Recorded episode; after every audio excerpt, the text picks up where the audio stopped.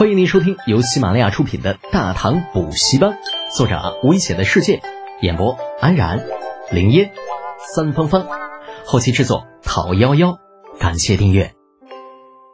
第三百五十八集，棉衣。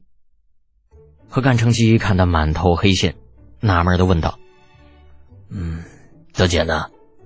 干什么呢？这是？”李浩这会儿正忙着研究如何将抽出来的棉絮丝弄到衣服的夹层里，也是满头大汗，头都没抬，直接回道：“哎，你别吵吵，做棉衣呢。”“棉衣？那是啥？”李浩这会儿都快要抽风了，哪有时间搭理何干成绩嘛？胡乱的摆摆手：“哎呀，我说你别管了啊！你要真没事干，呃，就去把你买回来的那个呃鸡鸭毛都拔下来，翎毛不要啊，就要细毛。”何干成机嘟嘟囔囔的转身出去了。如果不是因为知道李浩在奇技淫巧方面颇有建树，他绝对不会任由这个公子哥在营里如此折腾。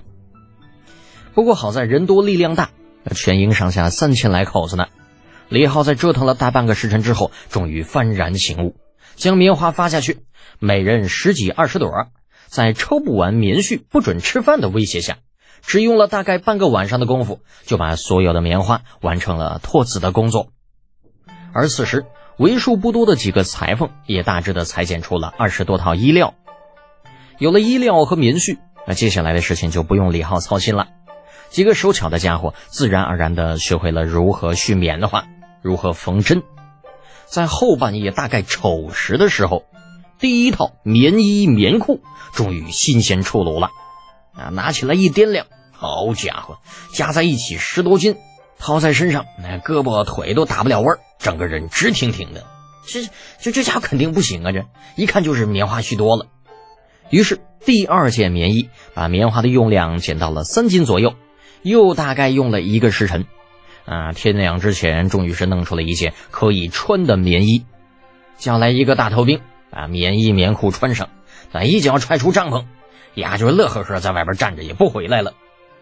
何干成吉这下总算知道李浩这一晚上干了些什么，挑起大拇指，一脸谄媚：“厉害呀！”李浩瞪着一双红彤彤的眼珠子：“哼，那你看看，咱是谁呀？对不对？”何干成吉哈哈大笑：“嗯，我说的是，我何干成吉这辈子很少服人，但你李德简却是个例外，让我不服都不行。”棉衣的出现根本上解决了士兵御寒的问题，大大减少了非战斗减员的人数不说，对于士气也有很大的提升。何干成机作为带兵的将军，如何体会不到这其中的好处吗？李浩也是笑呵呵的，摆摆手，无所谓。嗯，行了，我就不跟你互相吹捧了。接下来的事情你看着弄吧，我去睡会儿。好，你去休息吧，这里全都交给我。两百多斤的棉花，至少能够做出数十套棉衣棉裤。虽然无法将全部的士卒都武装起来，但至少直朽的这个军卒不会被冻伤。那另外那些个家禽的羽毛也派上了一些用场。有了制作棉衣的经验，很快又有一批数十件的羽绒服被制作出来。至此，李浩率领的先锋军至少有十分之一的人被武装起来，战力大有提升。但李浩并不知道的是。就在他与何干成机折腾棉衣棉裤的时候，云州刺史已经在定襄道大总管李靖面前告了他们一状。什么？强买强卖，滋扰百姓！这逆子胆子也太大了！李靖将手中那书信往桌上重重一拍，抬眼对面前的信使道：“你先回去吧，告诉云州刺史，此事本大总管已经知道了。”回头便会派人核查。嗯，若是真有此事，定会给他一个交代。诺，小人告退。信使正式行了一礼，然后起身退了出去。望着他离开的背影，李记突然哼了一声：“哼，这云州刺史好大的气魄呀！一纸书信将太子和你家那小子全都给告了，也不知道此人到底长了几颗脑袋呀？”李靖却是笑着摇头：“哼，茂公此言差矣。云州刺史此举，只怕也是好意，否则他大可将弹劾奏书直接送往长安。”李绩显然属于阴谋论的支持者，失声道：“要是啊，人心隔肚皮，谁能保证他没有往长安送信呢？这是地方上的政事，我们就算心有不满，又能如何？总不能插手地方政务。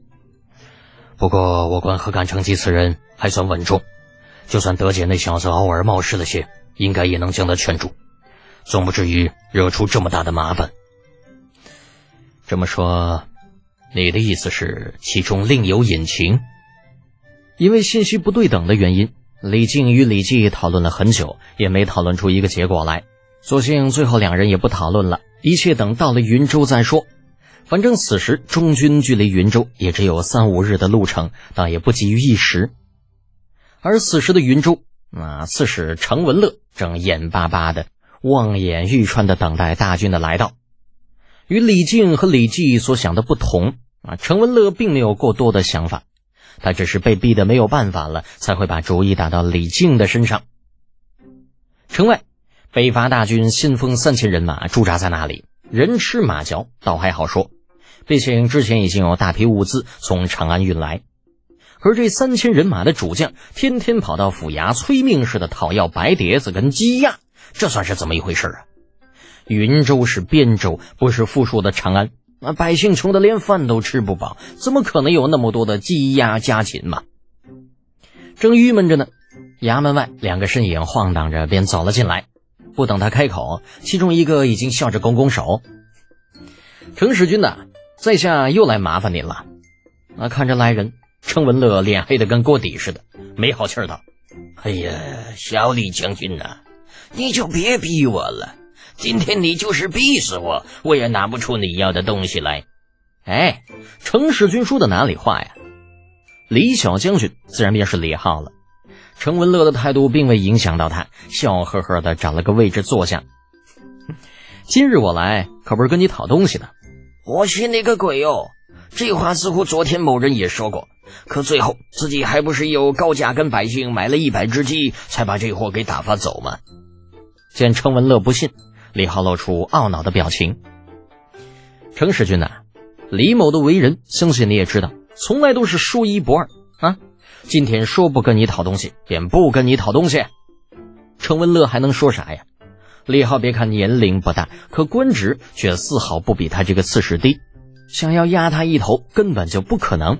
索性苦笑道：“哎呀，多谢李小将军成全。”李浩呵呵一笑，大度的摆摆手：“哼哼，程府君呐，此前李某多有叨扰，此实为无奈之举啊，还望看在家父的份上，不要放在心上。另外，这里有小小礼物一件，送与使君，算是李某一点小小的心意。”铁柱原本就站在李浩的身后，那向他示了下意，就见铁柱从背后摘下一个包袱，来到程文乐的面前，摆到他面前的桌案之上。礼物，这是见着回头钱了。程文乐有些不可思议的看着李浩，却见李浩微微一笑，做了个请的手势。使君打开看看，可还满意呀？本集播讲完毕，安然感谢您的支持。